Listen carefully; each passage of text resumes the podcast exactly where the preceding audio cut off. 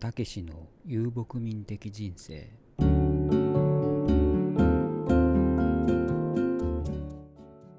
この番組はアラビア半島の北の端カタールに暮らす日本人の日常をお届けするポッドキャストです、えー前回の放送からですねまたちょっと間が空いてしまったんですけども皆さんいかがお過ごしでしょうか？えーまたしてもですねコロナの話題になってしまうんですが昨年のね12月に入ってから一部の国で、えーワクチンの、ね、接種が始まっているんですけども、えーカタールではですね早くからファイザー製薬やモデルナといった大手の、ね、製薬会社と契約をしてですね12月の20日にはファイザー製の第1便がドーハに、え到着しています。で最初はですね高齢者確かね70歳以上だったかな？とあとは、えー16歳以上で慢性疾患を持っている人あと、えー医療関係者ですねを優先的にですね12月の22日から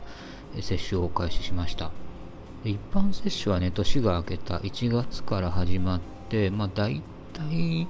1ヶ月おきにですね、年齢の上限というのがどんどんこう下げられていって今はですね30歳以上の人であれば、えーワクチンを打つことができるようになっています。で自分なんですけども、えー3月の下旬にですね、え第1回目を打ちました。3月のね11日に保健省から、えーショートメッセージでね3月12日の正午っていう連絡が入ったんですけども同じ日のね夕方にまたメッセージが来てですね、えー申し訳ないですが3月24日に変更いたしますという、えーメッセージですね。入ってで、まあ、しょうがないかなと混んでるんだろうなと思っていたんですけども日が近づいた3月21日になってですね今度はさらに4月の16日に延期になりますと。ちょっと1ヶ月近くね先に伸びるってどういうことなんだろうとまあ思って、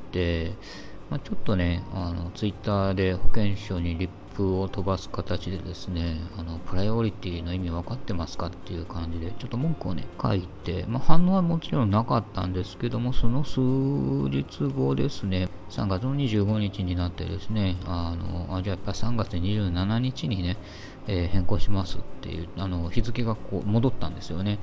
うん、だそのツイートの効果があったのかどうか、まあ、ツイートはね、えー本名でやってないんで、自分が言ったっていうのは多分わからないと思うんですけどもね、ちょっとその辺なんか、えーリスケジュール、結構頻繁に来るっていう話は事前にいろんな人から聞いてたんですけども、まさかそんなね、えー大きく飛ばされたり戻ったりするもんだとは思わなかったんでびっくりしたんですけども。でまあそのね、え3度目の正直、まあ、3回目の、えー日程変更はまあ守られてですね、えー一応27日に無事1回目の接種を受けることができました。各地にあるですねヘルスセンターというところで基本的には打つんですけどもそれとは別にですねあのえーカタルナショナルコンベンションセンターっていうですね、まあ、大きなイベント会場があるんですけどもそこを、まあ、使って、まあ、大規模なね接種を行っていってですね私の場合はそこに行けというふうに言われたんで、えー予定時刻1時午後1時だったんですが、まあ、ちょっと余裕を見てですね12時に着くように行ったんですけどもまあ、その時点でですね、会場の入り口前っていうのはもう外国人労働者でね、溢れて、すごく混雑していて、でよく見るとね、そのショートメッセージが届かないと来てはいけないことになってるんですけども、どうも勝手にね、押しかけてきてる人がちらほらいるみたいで、まああの一応念のためにその SMS ですね、ショートメッセージ届いてますかっていう確認をね、入り口でやってるんで、まあ、それで引っかかると、まあ、追い返されちゃうんですけども、まあ、それをね、なんかうまくね、くぐる人もいるみたいなんですよね。なんでね、アジア諸国から来ている人たちがね、ワクチンを急ぐのかっていうのはですね、もちろん、あの感染したくない、感染して重症化をね、えー防ぎたいっていう人もいると思うんですけども、ほとんどの人はですね、カタールを一回出国して、また戻ってきた時にですね、えー、隔離をねしたくないっていうのが大きな理由なんです今のところカタールとしてはですねワクチンを2回済ませている人っていうのは再入国の時にね隔離措置を免除されるんですよね。その免除がなかったらどうなるかっていうと、えー、自腹で最大2週間ですね、えー、国によってはま1週間っていうところもあるんですけども、まあ、ホテルをね事前に予約してねそこで隔離をしなくちゃいけないんですよ。でそれをねやっぱり避けたいっていう人があの結構多いみたいですね。でまあなんとかですね会場に入って、まあ、社会的距離をね保つために、まあ、何人ぐらいかな？30人ぐらいのグループごとにこう、えー、順番にね移動して3箇所ぐらい場所変えましたかね、その待機場所っていうのがあるんですけども、じゃあ次の人たちっていう感じでこう移動して移動していって、で、結局ね、3時間ぐらいかかりましたね、その接種を受けるまでにね。で、まあ、ファイザー製はもうすでに在庫がなかったので、まあ、モデルナでいいですかと。えー、もちろんですねあの、いやいやファイザーがいいですっていう、でもね、あのまた待たされることになっちゃうし、まあ、基本的には同じ種類のワクチンなので、まあ、効果はね、さほど差はないということなんで、モデルナにしました。で、接種が終わったら、まあ、会場内にある待機場所に15分待って、まあ、自己申告制でもし具合が悪ければ手を挙げると。で、何もなければもうそのまま帰ってくださいということで、一応1回目打ち終わりましたっていう、えー、カードですね、氏名とか、えー、番号個人番号とか、え、書いて、まあ、あとはその同行連れのワクチンで何時に打ちましたみたいなのが全部こう書いてあるものをね、もらって、で、まあ、帰宅ですね。で、1回目の時はね、まあ、打った腕、もちろんちょっとこうだるいとかね、打った箇所が少しなんか筋肉痛みたいな感じになってるっていうのはあったんですが、特に体調が崩れるということもなくで、無事にね、過ごしました。で、4週間後に2回目のワクチン。で、2回目はどこで受けるかっていうとですね、そのコンベンションセンターで受けた人は、えー、ドーハのね、郊外にね、ルセイルという新しく開発中のエリアがあるんですが、そこの、えー、スタジアムの駐車場を使ったですね、ドライブスルー方式のね、えー、集団接種会場に行って、まあ、受けるというふうになってるんですね。で、そっちは、あやっぱり数日前に、まあ、メッセージが来て、まあ、一度もね、リスケジュールになることなく、えー、無事にね、えー、当日を迎えたんですが、こちらもやはり混雑、まあ、当然ですよね、その同じ4週間後にみんな一斉に来るんでね、同じようにやっぱり混雑するわけなんですけども、まあ、車の中なんでね、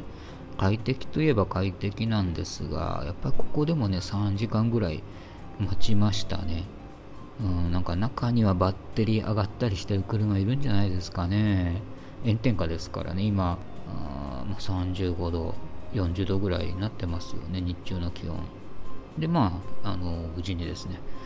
2回目の接種を終えて、まあ、家に帰ったんですが、その日のですね、夜ぐらいからちょっと具合が悪くなってきて、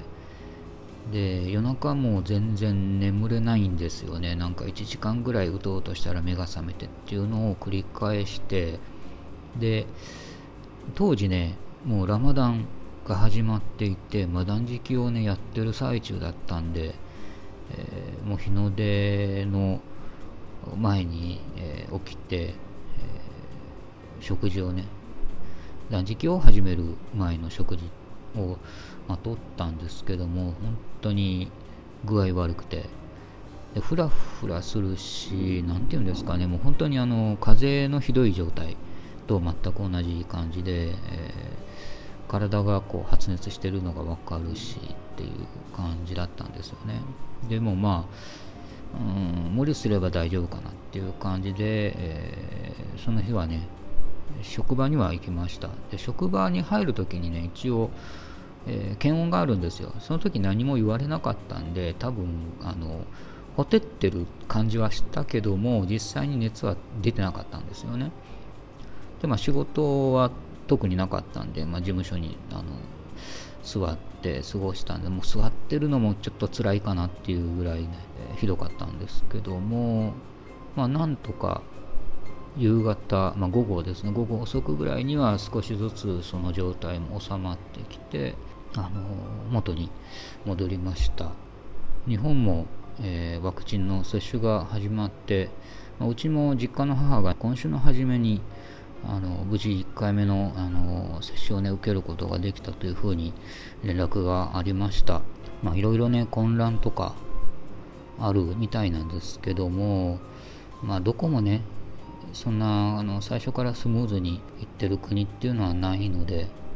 まあ、これから徐々に、えー、接種のペースとかもね、上がっていくと思います。慌てずにのんびり構えてもダメですけども、まあ、慌てずにねじっくり、えー、やっていきましょう。